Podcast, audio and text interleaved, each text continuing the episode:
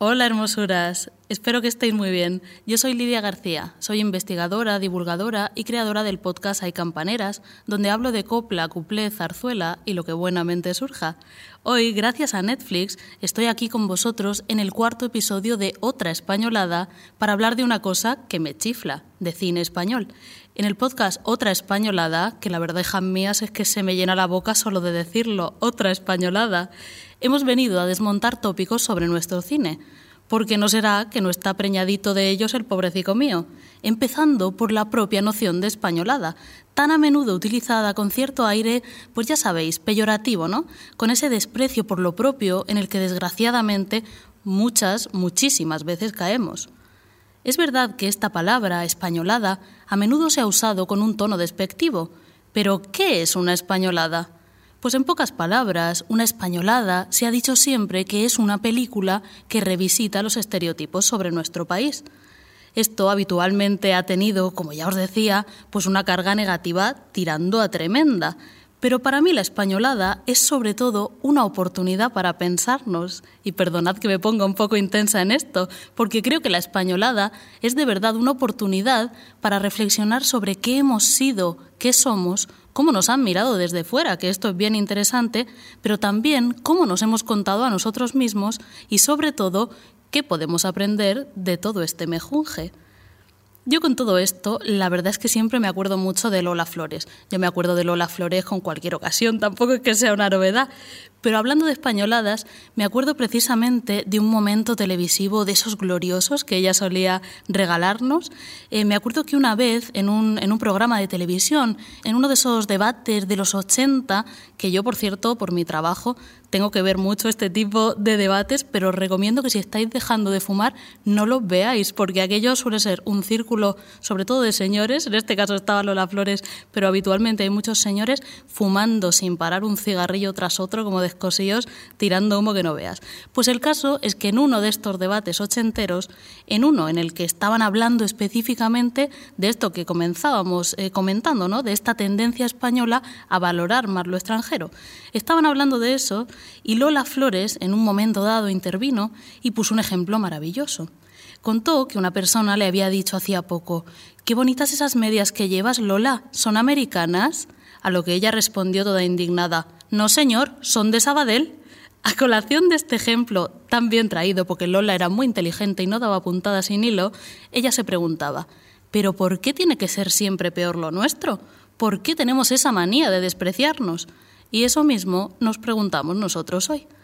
Os decía que en el podcast Otra Españolada nos proponemos desmontar los tópicos que han venido pesando sobre nuestro cine y Servidora, que me encanta a mí esto de hablar en tercera persona como las folclóricas, Servidora va a entrarle a uno de los tópicos más repetidos, que nuestro Star System no podía ni compararse con los de otros países, y ni hablar de hacerlo con ese horizonte dorado que es Hollywood.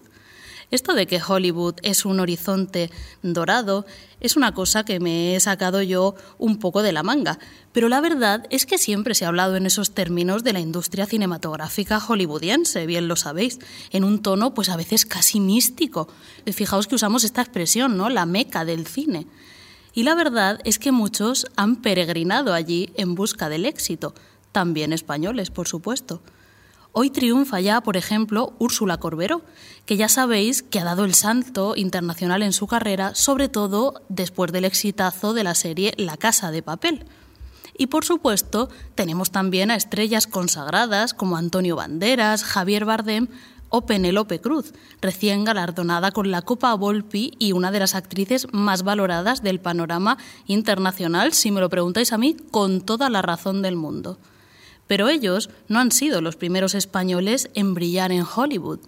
Vamos a viajar, de hecho, un poco, bastante más atrás en el tiempo para hablar del Star System cañí del ayer y del origen, vida y milagros de las españoladas.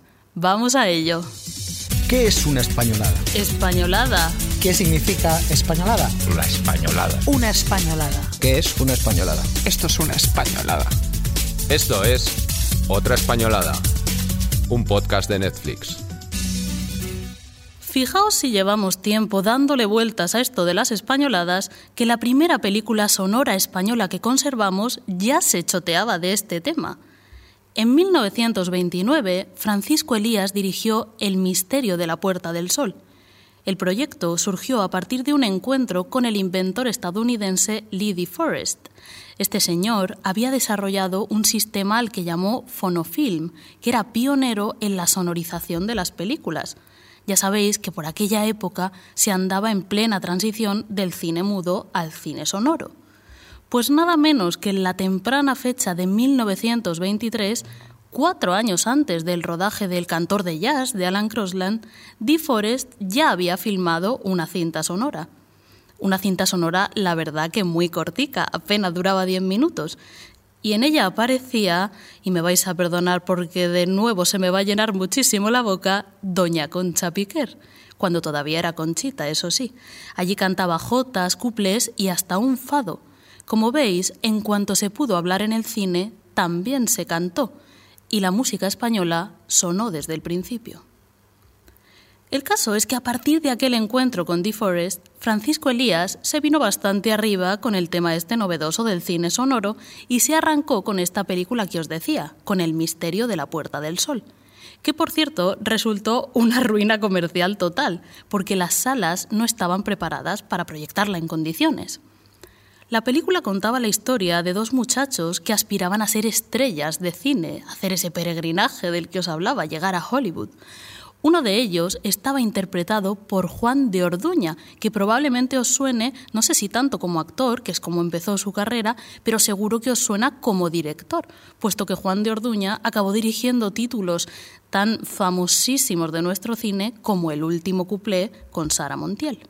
Pues estos pipiolos que os decía, los protagonistas del Misterio de la Puerta del Sol, como quieren triunfar en el cine estadounidense, lo que hacen es aprovechar que está en Madrid un afamado director de Hollywood al que le pirra España y, por lo tanto acuden al casting que éste está haciendo para su próximo proyecto. Allí se encuentran con dos actores que, aunque son uno de Madrid y otro de Pontevedra, se hacen pasar por andaluces. ¿Y para qué? ¿Por qué hacen esto? Pues para parecerse precisamente más a lo que el director espera de ellos.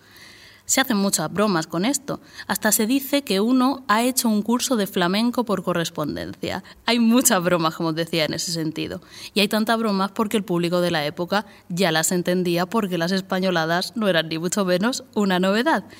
Estos dos actores que estaban allí haciendo el casting que os decía saben bien lo que los estadounidenses esperan de España y están dispuestos a dárselo, igual que muchos años después tratarían de hacer los habitantes de Villar del Río en la mitiquísima Bienvenido Mr. Marshall de Luis García Berlanga.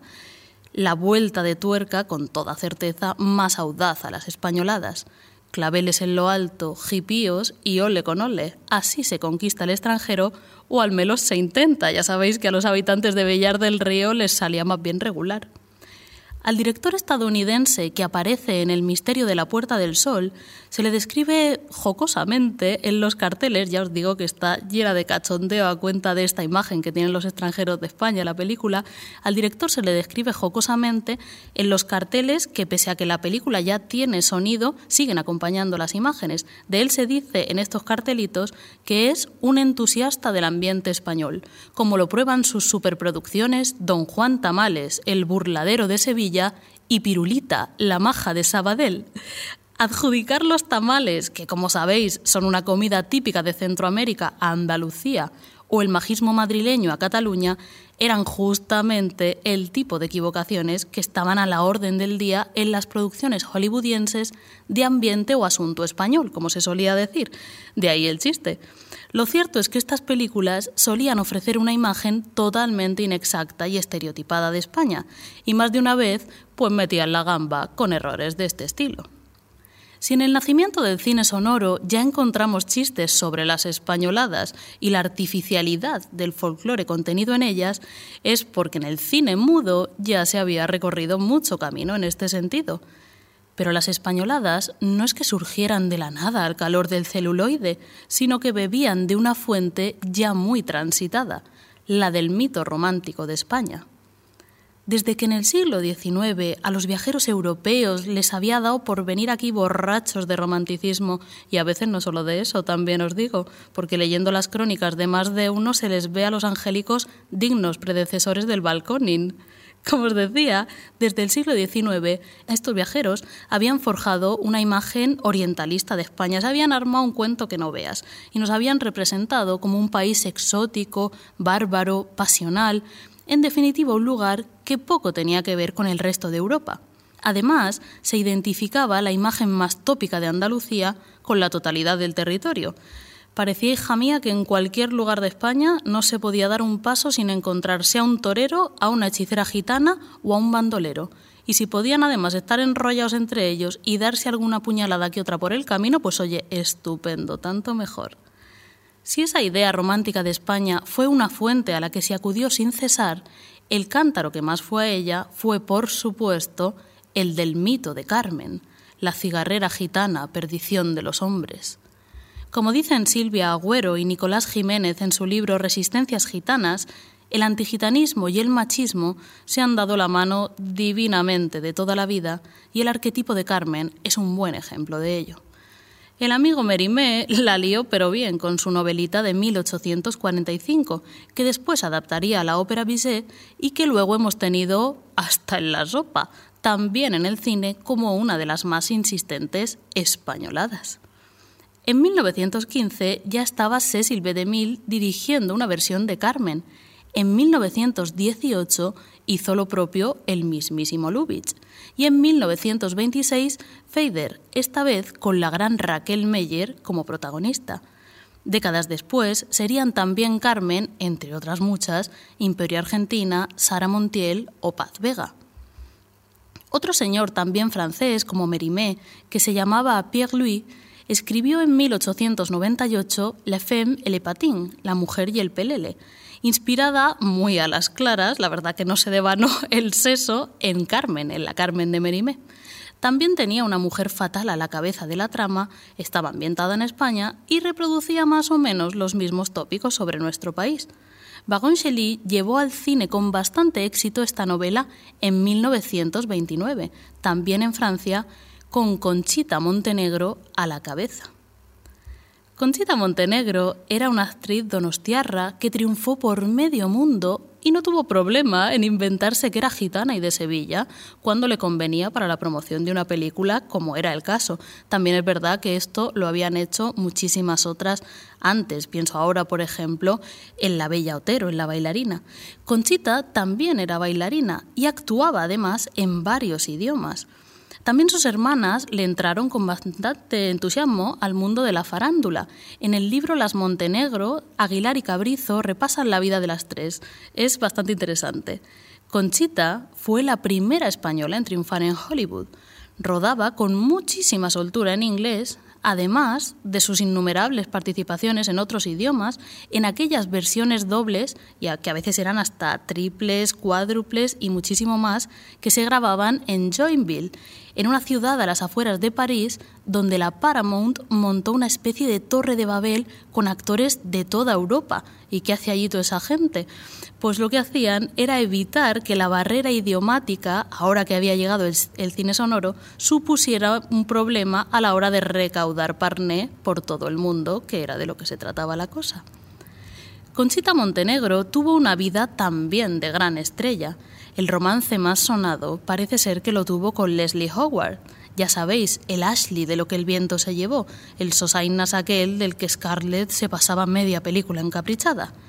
Pero lo que es casarse, Conchita se cansó primero con un galán brasileño y luego con un diplomático falangista. Tras la segunda boda, se retiró de una vez y para siempre, y no quiso saber nada nunca, nunca, ni una vez, ni de entrevistas, ni de homenajes, ni de nada de nada. Aquella versión de La mujer y el pelele, con Conchita Montenegro, la de 1929, que os decía el mismo año, por cierto, del Misterio de la Puerta del Sol, gustó bastante. Sin embargo, otra película que basada en la misma obra, en La mujer y el pelele, protagonizó Marlene Dietrich unos años después, cabreó a más de uno en España. The Devil is a Woman, El Diablo es una mujer, fue la última película que la Dietrich grabó con Joseph von Stenberg y su representación tópica y deformadísima de España causó muchísimo revuelo en nuestro país.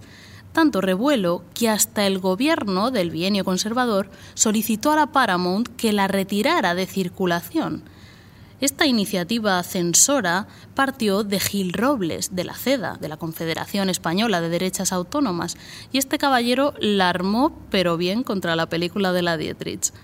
Tan lejos fue la cosa que hasta consiguieron que se quemara un negativo frente al embajador español en Washington. Imaginaos el circo. Pero afortunadamente aquello fue eso, un circo, una pantomima. Y por eso podemos seguir viendo hoy la película porque lo que se quemó fue un doble negativo y se habían guardado varias copias del film muy astutamente. La propia Dietrich tenía una, vamos, menuda era la Dietrich, iba Gil Robles a torearla, no micirla. En realidad, lo que más escamó de la película fue que las fuerzas del orden salían muy mal paradas en ellas, pero se puso bastante la excusa de que daba mala imagen de España las mantillas quiche y las peinetas, bueno, eh, todas las cosas que llevaba Marlene Dietrich en la película eran absolutamente maravillosas, pero por supuesto excesivas, absurdas, completamente quiche y de hecho dignas de cualquier pasarela de RuPaul's Drag Race que se precie. Pero además retrataban el país, digamos, de una manera bastante brutal y como un lugar atrasado. Todo aquello era intolerable. Un periodista de la época dijo, en ella las mujeres no se quitan la mantilla ni para dormir, y todas llevan su correspondiente navaja en la liga. No le falta ni un detalle ni un colorín a la pandereta. Muchos estaban en contra de esta España de pandereta de tantas películas extranjeras, claro, por supuesto. Se inventan películas verdaderamente calumniosas que nos denigran ante los extraños, decía la orden real por la que se llegaron a prohibir los rodajes en los monumentos nacionales tan del gusto de los directores extranjeros. Pero también es verdad que a otros, los menos, es cierto, estas películas les parecían bien, ya que según ellos podían alentar una suerte de sentimiento patriótico. Atentos a lo que escribía el periodista Gómez de la Mata sobre esto en 1929 un español alejado de España, al presenciar en no importa qué cine la proyección de no importa qué película defectuosa, más españolizante, sentirá que la españolada que presencia es una lección de españolismo a los desespañolizados españoles. Os juro por mi vida que aunque lo parezca, esto no lo ha escrito Rajoy. Posturas muy en contra o muy a favor aparte, lo que realmente pasó fue aquello de si no puedes con tu enemigo, únete a él como recoge Marta García Carrión en su libro Por un cine patrio, cultura cinematográfica y nacionalismo español, a la altura de 1929, el cronista Mauricio Torres decía así.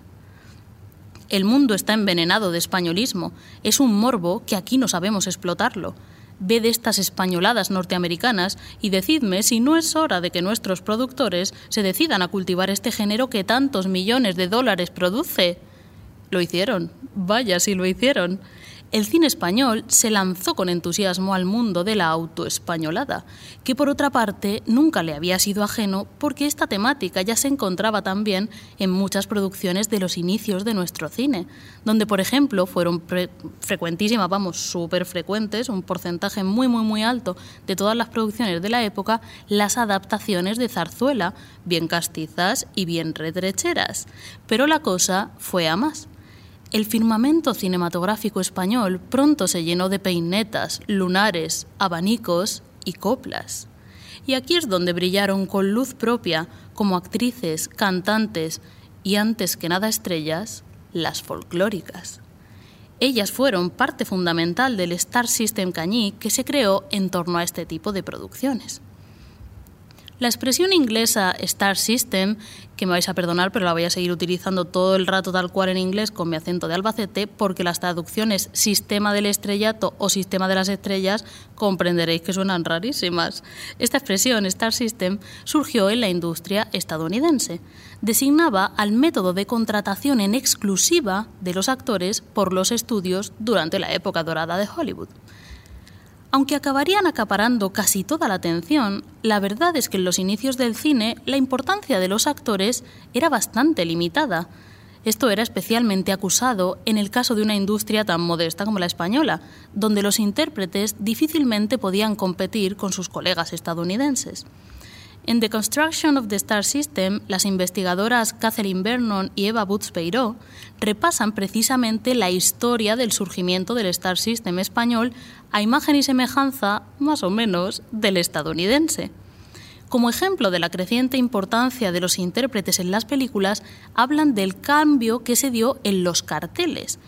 En la primera década del siglo XX era frecuente que los carteles representaran algo relacionado con la trama, ¿no? algo que diera idea de qué iba la película, o incluso una fotografía del escritor de la obra original, como sucedió, por ejemplo, con Más allá de la muerte, dirigida por Benito Perojo, que se anunció con la imagen de un busto del escritor Jacinto Benavente pero poco a poco los actores y actrices fueron tomando protagonismo también en los carteles hasta convertirse en el reclamo principal de los mismos.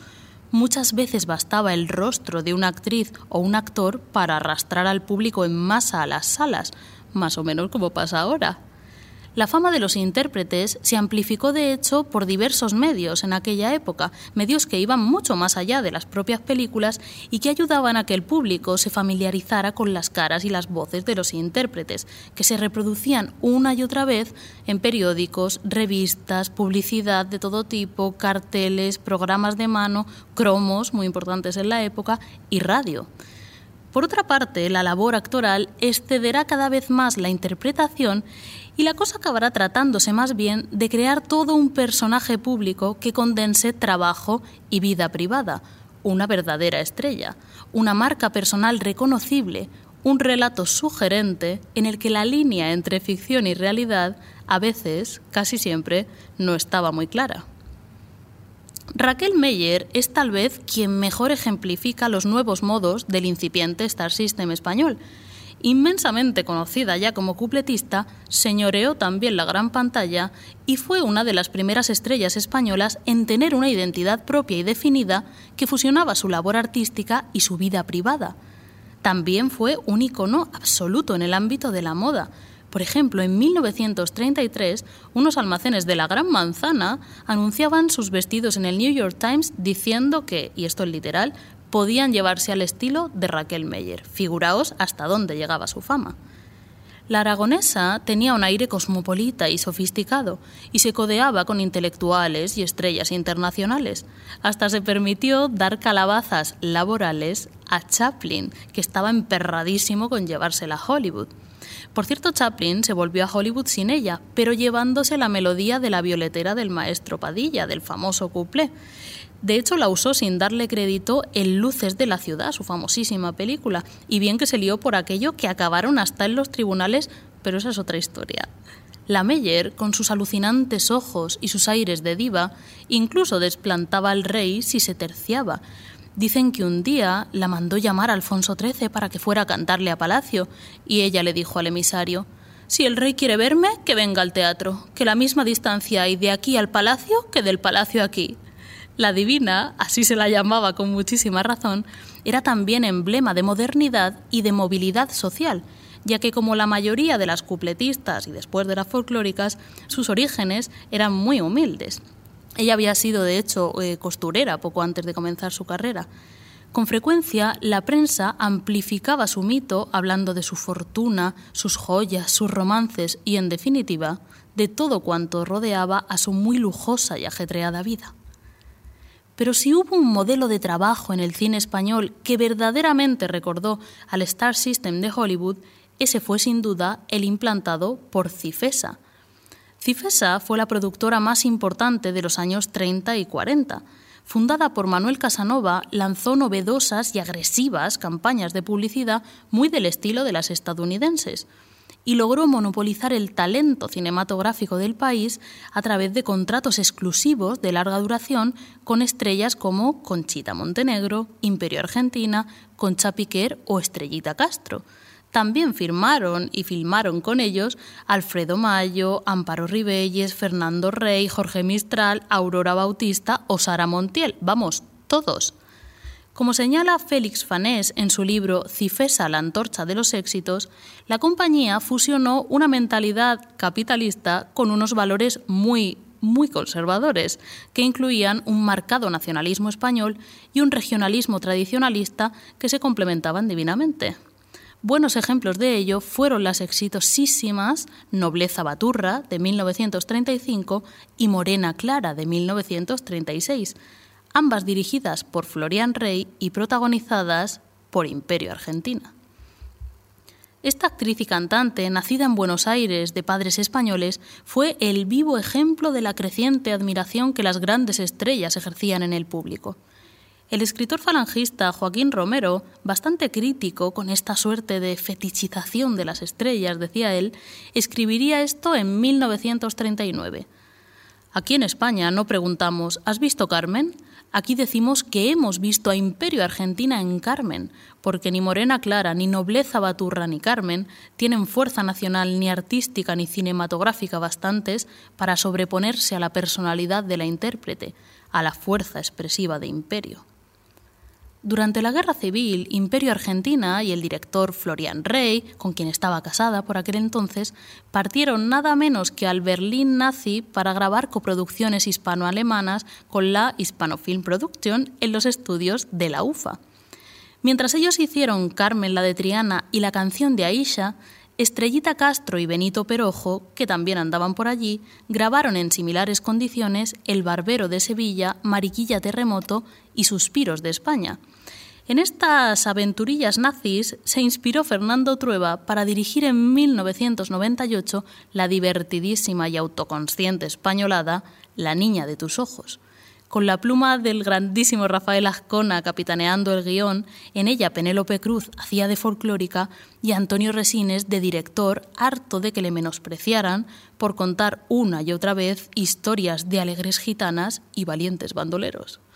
Estrellita Castro, caracolillo en ristre, encarnó siempre el arquetipo de folclórica rebosante de gracejo andaluz.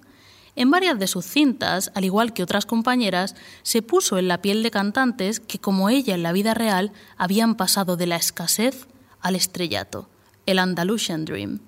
Así sucedía en Mariquilla Terremoto o en Suspiros de España. Esto, además de proveer a la gente pues un poco la esperanza de progreso en sus propias vidas, que por otra parte era bastante poco probable que sucediera, además de eso, lo que hacía era favorecer la identificación de la actriz con sus personajes y sobre todo ayudaba a redondear esa imagen de diva del pueblo que se pretendía cultivar. Después de la guerra, la práctica totalidad del talento cinematográfico republicano había sido liquidado o exiliado.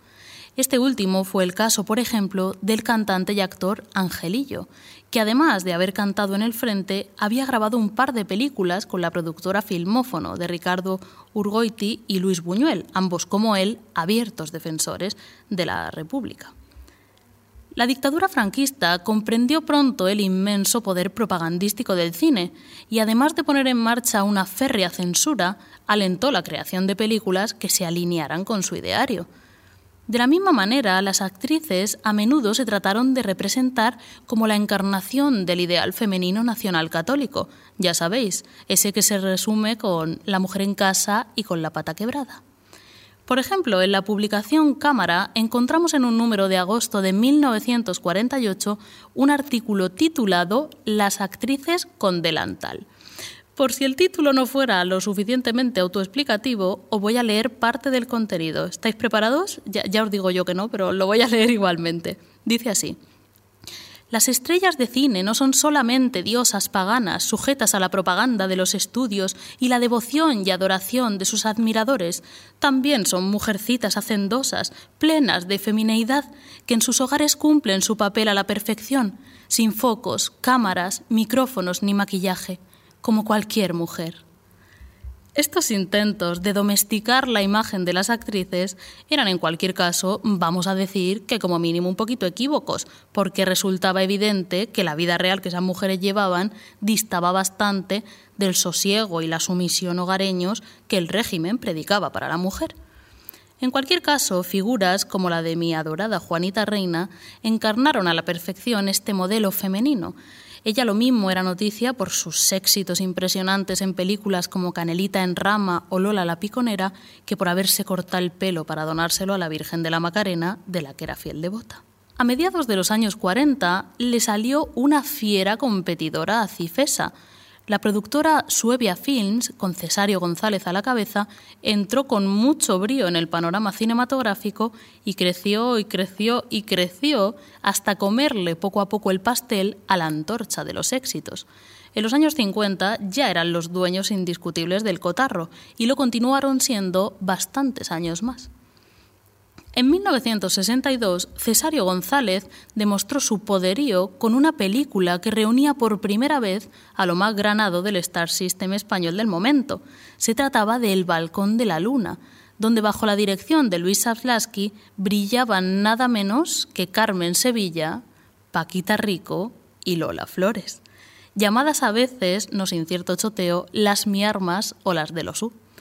Las tres artistas andaluzas hacían en la película de aspirantes a estrellas, que mientras esperan el salto a la fama, cantan en un tablao que se llama así, El Balcón de la Luna. Cada una lucha por alcanzar el éxito profesional y el infaltable amor.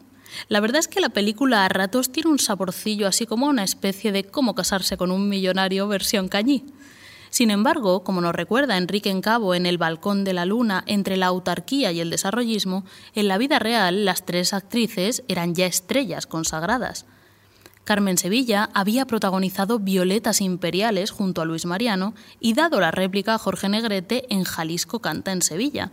Paquita Rico había sido la inolvidable Reina María de las Mercedes en Donde vas, Alfonso XII, e incluso su trabajo en Debla, la Virgen Gitana, había sido muy alabado en el Festival de Cannes, donde la película fue nominada a la Palma de Oro.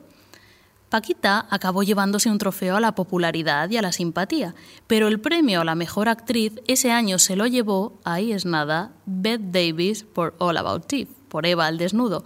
Vamos, nada que objetar. Lola Flores, por su parte, había conquistado ya los escenarios de medio mundo y en la gran pantalla se había puesto en la piel de la hermana Alegría y la faraona, entre otras muchas. Claro, juntar a tantas estrellas en el balcón de la luna era un reto. Había que procurar sobre todas las cosas que ninguna de ellas eclipsara a las otras. Para lograr que la cosa fuera lo más equitativa posible, cada actriz cantaba el mismo número de canciones en solitario, dos cada una además de los números en los que las tres actuaban juntas, que son divertidísimos. Los minutos en pantalla se repartían también de manera ecuánime, y para poner los nombres de las actrices en el cartel, para que ninguna estuviera por encima de la otra o destacara más, se optó por colocarlos en forma de aspa. Así los tres se entrecruzaban de manera que ninguno destacaba por encima de otro. El productor Cesario González ya tenía experiencia en lo de trabajar juntando a grandes estrellas, juntando incluso a grandes estrellas de un lado y otro del Atlántico. Gran parte de su trabajo se centró de hecho en promover a las estrellas españolas en Latinoamérica y viceversa. Por ejemplo, trajo a España a intérpretes de la talla de María Félix, Jorge Negrete o Mario Moreno Cantinflas, e impulsó la carrera americana de Lola Flores, a quien en 1951 contrató en exclusiva por 5 millones de pesetas de la época, que era un dineral, para realizar varias películas. Fue sonadísimo este contrato en su momento. Por supuesto, las giras internacionales eran parte fundamental del éxito de las folclóricas. Fijaos que hasta había un verbo específico para designar su tarea de, como decía mi también adorado Tennessee Moix, llevar por el mundo, especialmente por Latinoamérica, la fama y el buen nombre de las Españas. El verbo era españolear. Pues en México Lola Flores españoleó, pero bien, para alborozo y provecho pecuniario del dueño de Suevia Films, que llegó a decir, a falta de otra embajada, yo mismo pienso ser un embajador cinematográfico de España en México en todo momento. En su artículo Un cine musical para la hispanidad, canción y dramaturgia en la españolada ranchera, el musicólogo Julio Arce analiza algunas de las películas resultadas de estos trasiegos intercontinentales de los que os hablo. De la mezcla de la españolada y la comedia ranchera surgieron películas como Limosna de Amores, dirigida por Miguel Moraita en 1955. Los protagonistas eran Miguel Aceves y Lola Flores. La pareja encarnaba a la perfección los arquetipos de cada tradición. Ella era una gitana andaluza, él un charro mexicano. Ambos cantaban, a menudo ahondando en esta fuerte vinculación que hay entre el imaginario desgarrado de las rancheras y el de la copla, que por supuesto tienen mucho que ver en más de un sentido. La fusión de los Star System de varios países servía, como señala el propio Arce, para realizar un cine popular que obtuviera el respaldo tanto del público de un lado del Atlántico como del del otro, porque la cosa al fin y al cabo iba sobre todo de recaudar, no lo olvidemos. Y no se limitó ni mucho menos a México. También, por ejemplo, diversas estrellas del cine español y argentino trabajaron juntas en producciones de este tipo. En 1961, Antonio del Amo dirige Bello Recuerdo, donde comparten protagonismo la cantante de tango y diva cinematográfica argentina Libertad Lamarque y nuestro pequeño ruiseñor, Joselito. La Lamarque, que seguramente no os interesará lo más mínimo, pero la verdad que es uno de los crashes más grandes de toda mi vida, hacen la película de una maestra de música que al comenzar el curso echa de menos a su mejor alumno, Joselito. ¿Por qué no ha venido Joselito hoy a clase? Pues resulta que el chiquillo no ha ido al colegio porque se ha quedado huérfano. Y como en las mejores y más salvajes fantasías de Matilda, la maestra acaba haciéndose cargo de él. Pero le pone una condición un tanto extraña. Le obliga a que la llame mamá y le pide que colabore haciéndole creer a su madre, a la madre de la maestra me refiero, que él es un nieto suyo que desapareció hace años. Muy sano todo. Luego, en un momento dado, que, es, que, es, que es increíble, la maestra se lleva al niño al Parque del Retiro y en pleno síndrome de Estocolmo, que está el pobre Joselito en ese momento, cantan a dúo los dos una canción de amor, los dos mientras pasean en una barca. Es inquietantísimo todo, la verdad, pero Joselito canta estupendo y la película es fascinante. Ya me contaréis si la veis. Por supuesto que Joselito es uno de los más recordados de los niños actores, pero no fue ni mucho menos el único. De hecho, existió todo un Star System infantil. ¿Cómo vamos a olvidar, por ejemplo, al Pablito Calvo de Marcelino Panivino? De 1954 es esta alucinante adaptación de Ladislao Batlla de un cuento de José María Sánchez Silva. Fue un exitazo total y además es también un ejemplo estupendo de terror sobrenatural. Esta, os lo aseguro, sí que da miedo de verdad. El yuyu que daba bello recuerdo, esta que os contaba de Joselito y la Lamarque, es, vamos, un capítulo de poco yo comparado con el pánico que da este niño que vive en un monasterio rodeado de monjes y que habla con una imagen milagrosa de Jesucristo que le devuelve la conversación, ahí lo grave. Yo os confieso que no he podido verla entera hasta bien entrada en la edad adulta. Os voy a decir la verdad, la vi hace un par de años y porque me acompañó mi novia de niña, de verdad os lo juro que lo pasaba fatal cada vez que la ponían en televisión. Pero la verdad es que la cuestión es que la película es buenísima. A partir del éxito de Marcelino Panivino, pudo hablarse ya, dice Román Gubern en su artículo Teoría y práctica del Star System infantil, de la consolidación de un género autónomo que fue conocido en nuestro país como cine con niño. Tampoco se pensaron demasiado la denominación, así tal cual, cine con niño. Pronto comenzaron pues la fulgurante carrera de Joselito y la de Marisol, que protagonizó títulos tan recordados como Ha llegado un ángel o Un rayo de sol, y qué decir de esa maravilla que es Marisol rumbo a Río. Muchas de estas películas, además de explotar, desgraciadamente en el sentido más amplio de la palabra, el talento y el carisma de estos niños cantores, aprovechaban que los más jóvenes estaban atentos a la pantalla y ensimismados con sus ídolos. ¿Y para qué lo aprovechaban? Pues para exaltar los valores familiares más tradicionales y los mitos del naciente desarrollismo, porque estamos ya en los años 60 y había que darle aire a este progreso sesentero del que tanto se hablaba, que venía cargado de promesas de bonanza, en teoría para todos solo en teoría, claro. Pensad en las primeras películas de Marisol. Internados de señoritas, amigos universitarios, confortables casas con televisión y sirvienta, algo, vamos, bastante alejado de la realidad material en la que vivía la mayoría de la gente de aquella época. Marisol, que como recordaba Terence Mois de nuevo, nunca fue una folclórica en el sentido estricto, pero vino a ocupar en el corazón del público el lugar que ellas ocuparon en los años 50, ponía rostro, en definitiva, al progreso y a cierta modernidad aceptable. también Pili y Mili, y a ratos Concha Velasco en una versión más adulta, pusieron cara a esa modernidad nada amenazante que coqueteaba con lo novedoso y lo yeye, pero sin desviarse de los principios morales del régimen.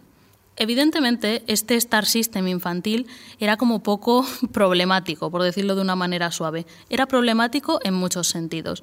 Pepa Flores habló en ocasiones de la cara más atroz de una industria abusiva y voraz que ella pues abandonó en cuanto tuvo ocasión. Pero la fiebre por los actores infantiles no se agotó en el desarrollismo de los años 60. En 1979, la discográfica Discos Belter, que por cierto era la que publicaba la mayoría de los discos de las folclóricas de la época, creó el grupo musical Parchís. Los componentes iniciales del grupo fueron Tino Fernández, de 12 años, Yolanda Ventura y Gemma Prat, de 11, David Muñoz, de 9 y Óscar Ferrer, que tenía 8 añicos. A partir de su aparición en el programa Aplauso, tuvieron un éxito inmenso, una cosa alucinante. Además de varios discos, grabaron películas como La Guerra de los Niños o Las Locuras de Parchís, algunas de ellas rodadas en México y Argentina. En ambos países latinoamericanos arrasaron. Lo cuentan los propios integrantes del grupo en Parchís el documental, dirigido por Daniel Arasanz en 2019 y que podéis ver en Netflix. Es bastante fuerte oír sus testimonios. Yo me quedé de un aire. Ellos mismos cuentan que pasaron largas temporadas trabajando en distintos lugares de España, también de México y Argentina, como os decía, y en otros muchos sitios. Muchas veces en unas condiciones como poco cuestionables. Hablan de horas interminables de trabajo, de comunicación casi nula con las familias, con las edades de las que estábamos hablando. En fin, en el documental lo explican todo. De nuevo, la cara menos bonita de convertir a los niños en estrellas pero la que probablemente fuera la más rutilante estrella de nuestro cine ni fue una niña cantora, ni fue tampoco exactamente una folclórica. Era, ya os digo, la estrella más estrella de todas. No sé qué nombre tenéis en la cabeza en este momento, pero lo voy a aclarar pronto. Era la manchega más universal, una fuerza de la naturaleza que precisaba de un superlativo para ser nombrada. Estoy hablando, claro está, de Saritísima, de Sara Montiel, que como ella misma decía, fue una gran actriz a pesar de su problema de salirse de la pantalla por la belleza física. Después de triunfar en el cine mexicano y poner una pica en Hollywood en aquel Veracruz con Gary Cooper y Bar Lancaster, ¿os acordáis? Sara volvió a España y reventó las taquillas españolas con el último cuplé. La dirigió, os decía al principio, aquel muchachico que soñaba con ser una estrella en la primera película sonora española, Juan de Orduña.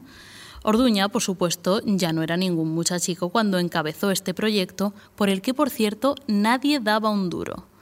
Sara estaba casada entonces con Anthony Mann, que le advertía una y otra vez de que aquello era una ruina, de que cómo se había metido ahí, de que iba a acabar muy malamente la cosa. Pero contra todo pronóstico, aquella revisión nostálgica de la música ligera y frívola de principios de siglo, de la época dorada del couplé, de la época en la que triunfaba Raquel Meyer, fue un éxito colosal. Un éxito que trajo de hecho toda una oleada de películas de similar temática que le fueron a la zaga. La Violetera, El último tango o La reina del Chantecler con la propia Sara Montiel y muchas otras con actrices pues que le dieron también a este revival cupletero como Marujita Díaz en Y después del cuplé o la excelsa Lilian de Celis en Aquellos tiempos del cuplé cuando ataviada con ligera negliné se tendía voluptuosamente en la cheslong para cantar el fumando espero, cuando besaba a su torero con la boca abierta, en un beso sin precedentes en la historia del cine español, la leyenda erótica quedaba definitivamente establecida. Esto decía nuestro amigo Terence Mois de Sara Montiel. Poco había en ella que rascar de esa imagen de ama de casa nacional católica, amén de los famosos huevos que le frió a Marlon Brando aquella hija de un gañán que desde niña odió que sus padres se dirigieran a los dueños de la finca con la palabra amo, porque, decía ella en sus memorias, nadie es el amo de nadie, era pura sensualidad y glamour hollywoodiense. No era extraño que todos los que soñaban en celuloide se miraran en la imagen alucinante de aquella mujer. En una escena de una película titulada precisamente así Esa mujer, dirigida por Mario Camus en 1969, Sara vuelve al convento que abandonó envuelta en unos inverosímiles tules de color violeta que poco tienen que envidiar a aquellas mantillas loquísimas de la Dietrich.